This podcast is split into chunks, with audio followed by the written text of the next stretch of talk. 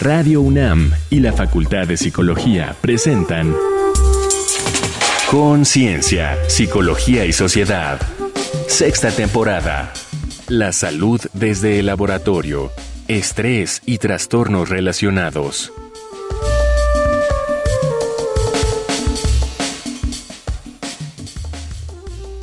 Bienvenidos, bienvenidas. Estamos en Conciencia, Psicología y Sociedad en una nueva emisión que compartimos con ustedes a través de las frecuencias universitarias, el 96.1 y en amplitud modulada del 860. También nos pueden encontrar en nuestro repositorio sonoro, en nuestro podcast radio podcast.unam.mx. Les saluda en la voz Berenice Camacho y tengo la fortuna de compartir este espacio en esta ocasión con la doctora Cristina Pérez Agüero, a quien saludo con mucho gusto, querida Cristina. ¿Cómo estás? Hola, Berenice, muy, muy bien Muchas gracias. Bienvenidos, bienvenidas. Gracias, querida Cristina Pérez Agüero. Pues estaremos hablando en esta ocasión de la salud desde el laboratorio, estrés y trastornos relacionados es el tema de esta ocasión. Así es que quédense aquí en este que es un esfuerzo entre la Facultad de Psicología y Radio UNAM, Conciencia, Psicología y Sociedad. ¿Quién no ha sentido estrés ante alguna situación que pareciera amenazarnos o rebasarnos? El estrés es la forma natural en que nuestro cerebro y cuerpo responden a un desafío o exigencia. Al estresarnos, liberamos hormonas que nos ponen en alerta, listos para actuar. Surge como una respuesta de sobrevivencia para resolver por la lucha, la huida o la defensa de la integridad individual, grupal o del territorio. Involucra al sistema simpático que incrementa la frecuencia cardíaca, mejora la distribución sanguínea, la frecuencia respiratoria y la oxigenación, a la vez que disminuye la actividad intestinal y el apetito. Ante la estimulación prolongada o crónica por estrés, a mediano y largo plazos, estas respuestas orgánicas para la supervivencia producen deterioro y complicaciones que pueden derivar en hipertensión, ataques de pánico, colitis, gastritis o incluso detonar otros padecimientos, como enfermedades psiquiátricas, diabetes o cardiopatías. Quien experimenta un incidente impactante o devastador suele revivirlo constantemente en la cabeza si persiste, puede tornarse en trastorno de estrés postraumático. Se diagnostica si el paciente por un mes o más presenta síntomas de reexperimentación, como flashbacks o pensamientos aterradores, de evitación de lugares, objetos o ideas ligadas al evento traumático, dos o más síntomas de excitación o reactividad, como sobresalto, tensión, inquietud o enojo, o dos síntomas cognitivos y anímicos, como los pensamientos negativos, la culpa o desinterés por actividades antes placenteras. En el campo neurocientífico, para comprender sus efectos sobre diferentes sistemas, el estrés ha sido estudiado desde hace varias décadas. Se ha mostrado que las experiencias estresantes llegan a generar impactos negativos en determinadas funciones y estructuras cerebrales. De allí la importancia de que se investigue el estrés, a un mismo tiempo desde los campos psicosocial y neurocientífico. Entonces, ¿el estrés es amigo o enemigo? ¿Y qué ha encontrado la neurobiología al respecto? Para responder estas y otras interrogantes nos acompaña Hugo Sánchez Castillo, licenciado en Psicología y doctor en Neurociencias de la Conducta por la UNAM. Realizó un postdoctorado en la Universidad de Columbia, Nueva York, en el laboratorio del doctor Peter Balsam. Es profesor e investigador de la Facultad de Psicología en el área de Psicobiología y Neurociencias presidente de la Sociedad Iberoamericana de Neurociencia Aplicada, es miembro del Instituto Psiquiátrico de Nueva York, de la Society for Neuroscience y de la International Brain Research Organization, o IBRO. Ha recibido premios y reconocimientos de diversas sociedades, como la Society for Neurosciences, la IBRO, la Fundación GRAS y la Sociedad para la Neurociencia, Dirige el Laboratorio de Neuropsicofarmacología de la UNAM y sus líneas de investigación se centran en los mecanismos subyacentes al estrés postraumático y los trastornos disociativos. Bienvenido, doctor. Gracias. Un saludo a ustedes y a todos los auditores. Gracias, doctor Hugo Sánchez Castillo. Bienvenido a Conciencia, Psicología y Sociedad. Pues bueno, empezamos nuestra charla, que se antoja muy interesante. Esperamos así sea para la audiencia. Y la primera pregunta que le planteo, doctor, ¿qué sucede en el cerebro durante el estrés? Híjoles, bueno, pues me gustó la parte que dice que si es tu amigo o tu enemigo, porque en una primera instancia, como bien lo sabemos, es una situación que nos permite y nos va a garantizar sobrevivir. El estrés nos permite en un sentido muy de sobrevivencia, activar, tener una situación en la cual nuestro cuerpo puede responder mejor a muchas exigencias, puede sobrevivir, puede tener mayor resistencia, puede tener más impacto, puede disminuir el apetito, no necesita reproducirse. Se vuelve básicamente, si tú quieres tener superpoderes, es a través del estrés. Ojo, un estrés moderado lo que permite es mejorar la atención, mejora la concentración, mejora la memoria, mejora la ejecución. Y de hecho, esto se le ha llamado eustrés o estrés positivo. De tal manera que a lo mejor muchos de sus auditores se identificarán con una onda de que dicen, es que voy muy emocionado al trabajo, es mi primer día, siento maripositas en el estómago. Es estrés, pero es un estrés positivo. Es un estrés que nos permite mejorar en la ejecución, es un estrés que nos permite hacerlo de una muchísimo mejor manera y por eso es que muchas personas dicen, yo opero mucho mejor en estrés, que básicamente lo podríamos traducir a yo opero en una estimulación simpática moderada que puede interpretarse como estrés positivo. El problema es que cuando cruza esta línea, cuando nosotros empezamos a ver que el estrés empieza a tener una activación sostenida, entonces los mecanismos de defensa, los mecanismos de activación que nos permiten sobrevivir, se hacen patentes. Y entonces lo que hace, se vuelve una cuestión ahora particular y el cerebro se va a centrar en los elementos que van a estar alrededor y que van a tratar de poner en peligro al individuo, ya sea de manera real o percibida, que esto es súper importante. Y aquí, eh, que esta situación tengo que apuntarlo muy claramente, dado que, por ejemplo, si tenemos una persona que tiene mucha ansiedad y mucho estrés, necesita tener la posibilidad de poder concentrarse en lo que le está causando estrés y los mecanismos neurobiológicos ahí van a ser un poco diferentes al del estrés positivo. Muy interesante, doctor Hugo. Y díganos entonces, ¿podríamos distinguir distintos tipos de estrés? Da, totalmente, ¿no? Como, como yo lo apuntaba hace un momentico, el estrés positivo pues, es una respuesta más moderada, pero cuando ya se empieza a volver negativo, y ahora lo podemos llamar distrés, o estrés negativo, básicamente lo que va a implicar es una activación primero de, varios ejes. El primero de ellos se llama el eje hipotálamo pituitario adrenal, que viene básicamente por estimulación hipotalámica, de ahí se envía hacia la pituitaria y de ahí se va a la corteza adrenal y empieza a generar una respuesta cíclica relacionada con el cortisol, incrementa la liberación de adrenalina, noradrenalina. Le vamos a sumar el eje simpatoadrenomedular, que lo que nos va a permitir es sostener una respuesta hormonal periférica sostenida. Y ahí a mí me gusta sumarle un eje que es el eje hipocampo frontal amigdalino, que básicamente es un eje ya en sistema nervioso central que nos permite la regulación de estas situaciones de estrés. Entonces, en una situación altamente estresante, ya cuando hablamos de estrés patológico, ya cuando ha rebasado esta cuestión de estrés, el cerebro empieza a activar todo esto porque lo que necesitamos es enfocarnos uno en la sobrevivencia. Entonces, esto ocasiona, como bien lo decían en su plática, que se active el sistema simpático, mejora la frecuencia cardíaca, mejora la frecuencia, incrementa la frecuencia cardíaca, incrementa la respiratoria, liberación de cortisol, disminución del apetito, nueve de intestino, incrementa la acidez estomacal, pero todo esto que nos permite sobrevivir, ojo, si lo llevamos a una temporalidad crónica, piense usted en lo que está pasando, un incremento en cuanto al cortisol y por lo tanto incremento en disposición de energía puede llevarnos a una diabetes de manera general. Cambios en la presión arterial nos puede llevar obviamente a cardiopatía. Si hablamos de cambios en los niveles de azúcar nos puede llevar a diabetes. Si hablamos, por ejemplo, de cambios en cuanto a lo que sería control del alimento, nos puede llevar inclusive a confundirlo con anorexia. Si vemos el incremento en cuanto a la disminución del apetito sexual, nos puede llevar a hipogonadismo, nos puede llevar a menorrea. Y todo es porque mantenemos al sistema en una sobreactivación que se puede malinterpretar. Por eso es que es muy importante respetar el estrés, porque el estrés es un padecimiento que puede pasar de algo que puede ser altamente productivo y positivo para una persona a algo que puede ser altamente negativo y destructivo en ese mismo sentido. Y esto simplemente está regulado por el nivel y la cronicidad con la cual yo mantengo a los pacientes o a los sujetos. Seguiremos en esta charla con el doctor Hugo Sánchez Castillo. Estamos hablando del estrés y los trastornos relacionados, la salud desde el laboratorio. Les invitamos a hacer una breve pausa para escuchar Ecos de la Gente. Ecos de la Gente. Esta semana, en Conciencia, Psicología y Sociedad, preguntamos a personas de diferentes edades ¿Qué es el estrés? Escuchemos sus respuestas. Claudia, 36 años. Para mí el estrés es un conjunto de síntomas, tanto físicos, mentales y emocionales, que pueden llegar a afectar nuestras actividades y estados de ánimo y que tienen un, origen muy, muy variado, ¿no? Tanto pueden ser cosas de nuestro trabajo, algún problema con la familia, este, múltiples factores que lo desatan. Iván, 36 años. El estrés para mí es todo aquello que te genera una incomodidad. Bueno, creo que va ligado al trabajo bajo presión. Te genera, no sé, pues a mucha gente o a mí me ha pasado dolor de estómago, pérdida de cabello incluso por estrés. Hay quien eh, les, da como psoriasis. Ariadna, 40 años. El estrés yo lo entiendo como lo que pasa por tu cuerpo, cómo somatiza tu cuerpo o cómo reacciona ante situaciones que podrían representar un, peligro, ¿no? Aunque no sea un peligro eh, como morir directamente, pues sí, no sé, hacer algo bien en tu trabajo, porque si no te corren representa, representa un riesgo para ti si no lo haces bien, por ejemplo. Entonces, como es como tu cuerpo somatiza, como esas reacciones o esos estados en los que tienes que estar súper alerta, ¿no?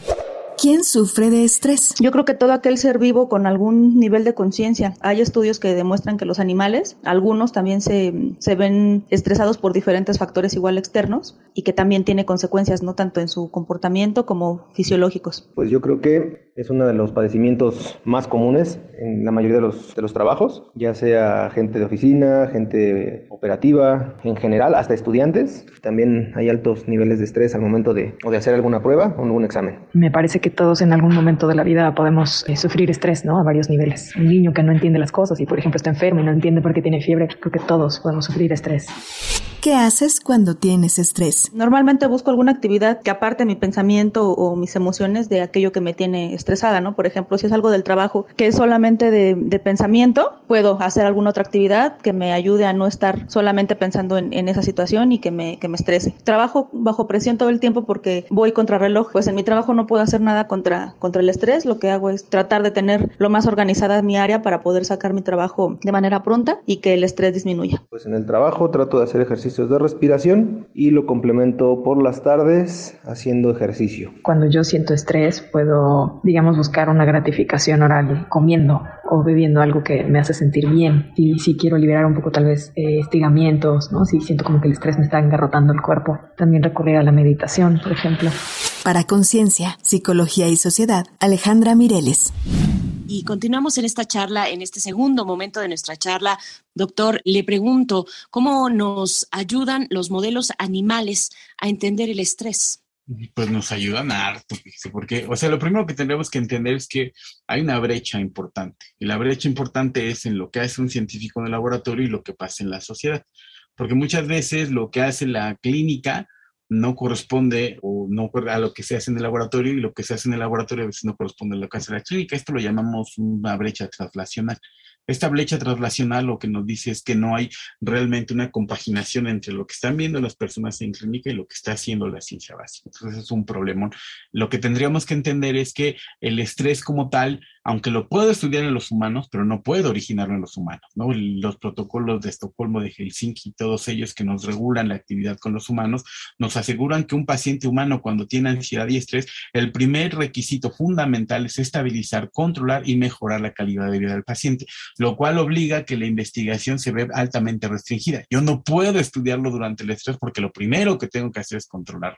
En el laboratorio manejamos estudios justamente de esta naturaleza, manejamos estudios con ratas hembra, con ratas macho, con ratones y actualmente pues estamos incluso trabajando con pulpos, ¿no? Justamente para verlo, además de los estudios con los humanos, porque siempre tratamos de considerar como esta parte translacional. Lo que hemos encontrado es que hay deterioro, por ejemplo, en las células gliales, que son los tipos de células nerviosas que tenemos, se disminuyen, se alteran. Estas células gliales se encargan, por ejemplo, de procesos inflamatorios y entonces lo que podemos encontrar es que en estrés nuestro cerebro se empieza a inflamar, ocasionando que muchos de los efectos que vemos del estrés, como por ejemplo dolores, problemas de lenguaje, problemas de ansiedad generalizada, problemas de percepción y demás, pueden responder a estos procesos inflamatorios. ¿no? Por eso es que inclusive actualmente se ha encontrado que antiinflamatorios no esteroidales como el ibuprofeno, como el celecoxib, funcionan para pacientes que tienen estrés y trauma, ¿no? Por ejemplo, eso lo estudiamos también. También vemos la relación con otros sistemas de neurotransmisión, como la dopamina, como la serotonina, como sistema colinérgico. Muy interesante, ¿no, Berenice? Lo que nos cuenta el doctor Hugo Sánchez respecto a estos parámetros bioéticos que hay que atender Y entonces, a mí me surge la duda, ¿por qué es importante la neurociencia del estrés? Todo, todo, todo, cualquier resultado de la conducta humana, desde la más pequeña hasta la más grande, desde la, el libro más importante hasta el libro más pequeño, va a responder a cómo el cerebro ha funcionado. De hecho, la frontera más importante de la neurociencia es comprender la conducta. Por lo tanto, es importante comprender los mecanismos subyacentes, los fenómenos que están detrás, las modulaciones neurobiológicas y cómo podemos ayudar a mediar esta respuesta. Porque hay que recordar que el estrés como tal es una patología que es altamente incapacitante cuando se vuelve y se descontrola. Se estima que para el 2050 va a ser la principal causa de ausentismo laboral y de discapacidad laboral el estrés. Inclusive el estrés desde muchas perspectivas puede redundar en que los pacientes puedan incluso suicidarse, pueden terminar en, en, condiciones patológicas severas y puede disparar algunas otras cosas, ¿no? Por eso es no solamente entenderlo, comprenderlo y respetarlo, porque el estrés no es una cuestión de cuéntame tu vida. La mayoría de las personas que sufren ansiedad y estrés sufren más ansiedad y estrés porque la población no entiende los mecanismos de la ansiedad y el estrés, por eso hay que comunicarlo. A una persona con ansiedad le dices, ya contrólate, ya cálmate y no saben que eso les da más estrés. Relájate, eso les da más estrés piensa en tu familia, o sea, creen que el estresado no piensa en su familia, creen que no es una persona que tiene esta capacidad cognitiva, porque hay que recordar que no es altamente incapacitante en términos cognitivos, la persona sigue pensando y teniendo su raciocinio. Por lo tanto, mientras más entendamos eso, mientras más entendamos que forma parte del funcionamiento central y de que no es una cuestión de energía mística, que no es una cuestión de que la mente esté por ahí volando, la mente está en el cerebro y cuando se altera la mente por mecanismos o por situaciones como ansiedad y estrés, se altera el cerebro. Tanto entender cómo se altera nos va a permitir tener mejores perspectivas de diagnóstico, mejores perspectivas de interacción, de solución, de prevención y de manejo de la enfermedad. Estamos hablando de estrés y trastornos relacionados. Vamos a hacer una breve pausa. Estamos en Conciencia, Psicología y Sociedad. A pie de página. Algunas proyecciones ubican al estrés como la primera causa de ausencias laborales para el año 2050. Un metaanálisis de 2021 por Sultán Mahmoud y otros arrojó cifras alarmantes. En la pandemia de COVID-19, la prevalencia mundial de estrés entre los profesionales de la salud alcanzó 45%, para ansiedad 41% y 37% para depresión.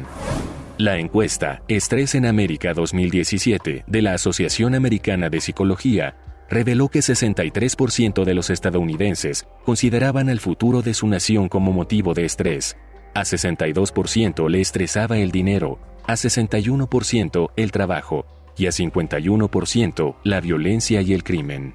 Tres de cada cuatro estadounidenses informaba haber experimentado al menos un síntoma de estrés en el último mes, 45% insomnio, 36% sentirse nerviosos o ansiosos, 35% irritabilidad o enojo y 34% reportó fatiga debida al estrés. Se han estimado las distintas proporciones de víctimas que sufrirán de estrés postraumático a partir de enfrentar los siguientes tipos de eventos traumáticos. 49% de quienes sufran agresión sexual, agresión física severa 32%, accidentes graves 17%, disparos y puñaladas 15%, la muerte inesperada de un ser querido 14%, padres de niños con enfermedades que amenazan la vida 10%, testigos de violencia 7% y víctimas de desastres naturales 4%. Estamos de vuelta en Conciencia, Psicología y Sociedad, reanudando nuestra conversación con el doctor Hugo Sánchez Castillo, estrés y trastornos relacionados, la salud desde el laboratorio. Le pregunto, doctor, ¿debemos tenerle miedo a la farmacología asociada con el estrés? No, no hay que tenerle miedo a la farmacología en general, porque es que luego yo, perdonen, pero yo enseño farmacología, no entiendo por qué a la gente le da miedo los fármacos, porque toman coca, comen chamoy, comen sopas maruchan, o sea, si realmente ustedes están comiendo amarillo número 5, rojo número 4 y demás, que son inclusive cancerígenos, pero como viene la sopita, no les piensan que no es un fármaco.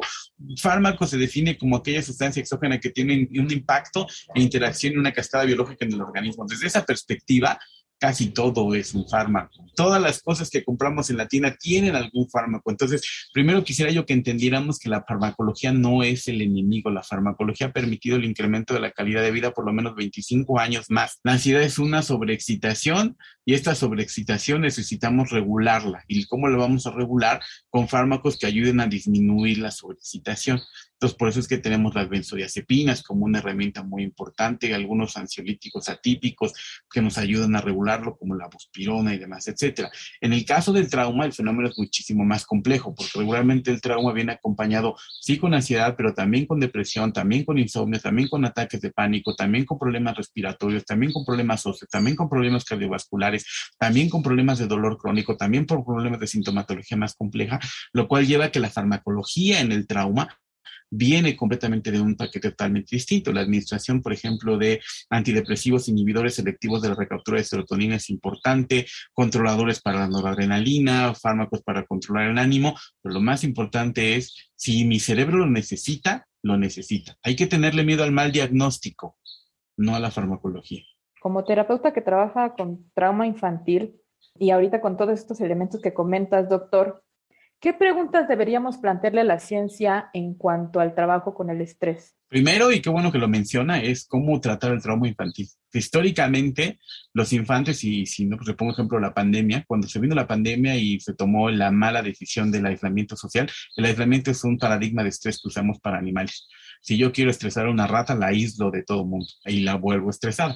Entonces, ¿qué pasó? Los adultos, bien o mal, decíamos, bueno, tengo que ir al baño, tengo que ir al súper, tengo que ir a pasear al perro y salíamos. Pero, ¿qué pasó con los infantes? Les quitamos los teatros, los cines, las escuelas, las diversiones, los cumpleaños, todo y los aislamos totalmente a los niños, lo cual significa que no tenemos conciencia de qué están haciendo, no tenemos conciencia de ello. Y viene junto con que su sistema no se ha desarrollado de manera adecuada, por lo tanto, las funciones hepáticas son diferentes, las funciones renales son diferentes, las funciones centrales son diferentes. Y eso significa que tenemos un reto gigantesco en la farmacología, no solamente en los niños y las niñas, sino en entender cómo podemos interactuar con ellos en casos de ansiedad, estrés y trauma. Porque además, la respuesta de los niños en la ansiedad y el trauma es totalmente distinta. Ellos pueden presentar un fenómeno que se llama disociativo continuo o afrontamiento continuo y aparecer conductas que son confundidas con autismo, con otras cosas, pero no con ansiedad y estrés, porque el niño con estrés y trauma puede tener depresión, puede volverse un bullying, puede volverse con bajo rendimiento escolar. ¿Y con qué lo pueden clasificar? Pues déficit de atención.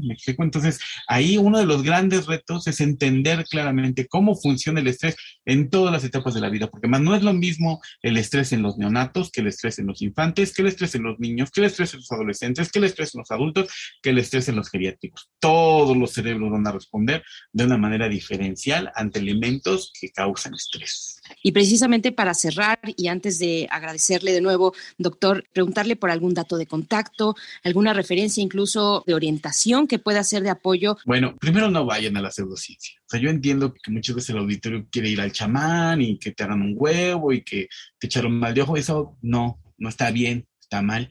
Por eso es que hay que ir con un profesional de la salud calificado, un profesional de la salud que pueda ayudarnos a entender lo que pasa en nuestro cerebro. Entonces, las opciones correctas solamente son la Facultad de Psicología, tenemos un centro de servicios psicológicos, está el Instituto de Psiquiatría, aquí mismo Facultad de Medicina, está el Juan Ramón de la Fuente, está inclusive el mismo Instituto de Neurobiología en casos de estrés. Cuando hablamos del trauma, aquí hay que recordar, el trauma no se trata igual que el estrés y la ansiedad por el problema del flashback, la reexperimentación y la complejidad del padecimiento. En este caso particular se recomienda el Instituto Juan Ramón de la Fuente, por ejemplo, neurología, la misma Sociedad Iberoamericana de Neurociencia Aplicada, que puedan permitir una respuesta mucho más amplia al padecimiento. Lo mismo si estamos hablando de estrés infantil, necesita haber un reconocimiento muchísimo más puntual. Ahí, por ejemplo, está Juan Ramón de la Fuente, que ahí hay gente muy capacitada, pero hasta ahí me quedo. El doctor Hugo Sánchez es profesor e investigador de la Facultad de Psicología en el área de Psicobiología y Neurociencias,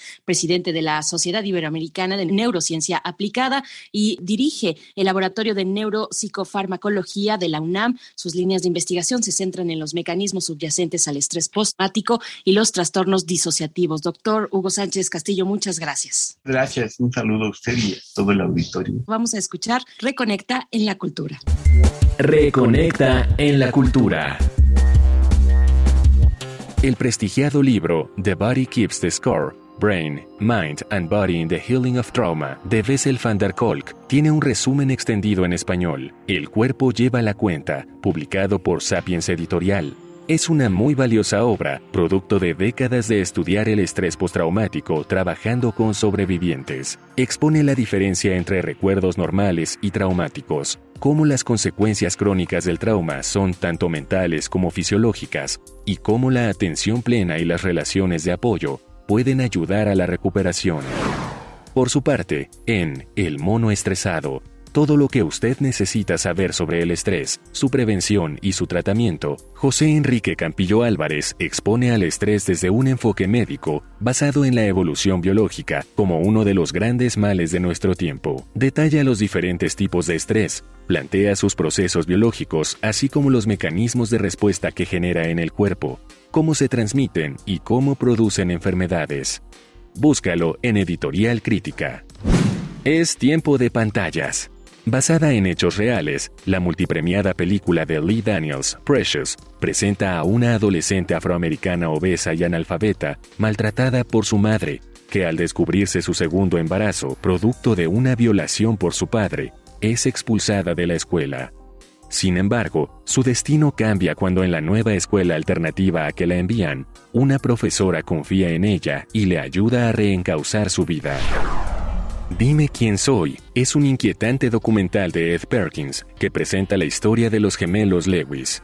A los 18 años, tras un accidente, Alex pierde la memoria y depende de Marcus para reaprenderlo todo y recordar su vida. Marcus pinta primero a Alex una infancia feliz, producto de la fantasía, para más tarde, a los 32 años, muertos sus padres, reconocer que sufrieron abusos y mucho después, a los 54 años, exponer la terrible dimensión de estos. Estas fueron las recomendaciones de la semana. Te dejamos con el tema Basket Case de la banda de rock californiana Green Day. I am one of those melodramatic fools, neurotic to the bone, no doubt about it. Pues ahí estuvieron nuestras recomendaciones culturales sobre el tema de hoy, estrés y trastornos relacionados. Vamos a tener la oportunidad también de escuchar hacia el cierre, doctora Cristina Pérez Agüero, pues tus conclusiones sobre este tema. Esta parte de entender que no es un evento aislado, que tiene su origen en el cerebro, que haya algo que lo explique, porque mucha de la gente que transita por ansiedad, por estrés postraumático, de repente tiene esta sensación de que se está volviendo loco, ¿no? O de que no hay nada que pueda ayudarlo a explicar su sentir, su conducta. Entonces, esta parte importante en donde efectivamente está sucediendo algo a nivel cerebral, ojalá muchas, muchos médicos lo pudieran entender, eh, esta sintomatología física que normalmente está asociada al estrés y que por eso nos llega consulta a los psicólogos, bueno, pudieran tener mayor claridad para las, los pacientes que nos llegan, ¿no? Y, y así poder atender de manera más efectiva todo esto que a veces no pareciera tener un sentido o un evento detrás desencadenante. Nos quedamos con la idea justo de cómo el cerebro está detrás de estas partes que nos llevan a un proceso de poca adaptación en nuestros entornos cotidianos, Berenice. Por supuesto, pues doctora Cristina Pérez Agüero, muchas gracias. Les invitamos a quedarse aquí en las frecuencias universitarias. Yo soy Berenice Camacho. Les deseamos un excelente día. Hasta la próxima. Radio UNAM y la Facultad de Psicología de la UNAM presentaron Conciencia, Psicología y Sociedad. En la realización de este programa participaron Marco Lubián y Alejandra Mireles, locución. Guionista, Virginia Sánchez. Asistente de investigación, Paola Rivera. Carolina Cortés, asistente de producción. Augusto García Rubio, vinculación e información. Producción, Frida Saldívar.